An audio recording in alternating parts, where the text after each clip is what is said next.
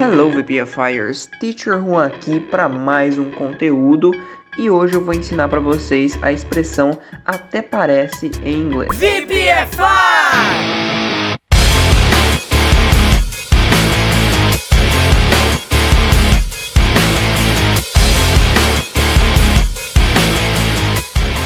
Essa expressão aí ela é bem comum em português e a gente usa ela quando não concordamos de jeito nenhum com algo que nos foi proposto. Ou então discordamos totalmente com algo que nos foi proposto. Vamos ver como é que essa expressão aí fica em inglês. Ela é muito fácil e muito simples. Olha só. As if é até parece em inglês. A expressão é só isso mesmo, duas palavrinhas e pronto. Para entender melhor o contexto dela, vamos ver como é que ela funciona dentro de um pequeno diálogo. I think you love her.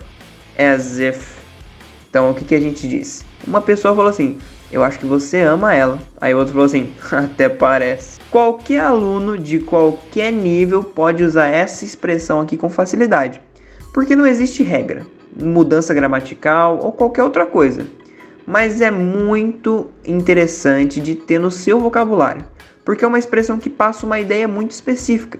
Você conhecia mais alguma expressão que passa essa ideia de até parece? Essa expressão irônica que a gente tem em português?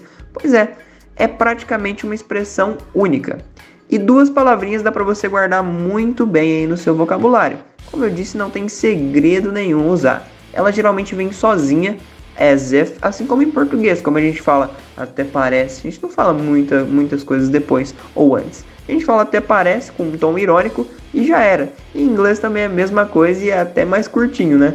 Até parece é mais longo que as if. Então é fácil de falar, fácil de guardar, fácil de usar, coisa boa para você ter no seu vocabulário. E agora que você já sabe de tudo isso, é hora da gente ir lá e praticar com nossos desafios.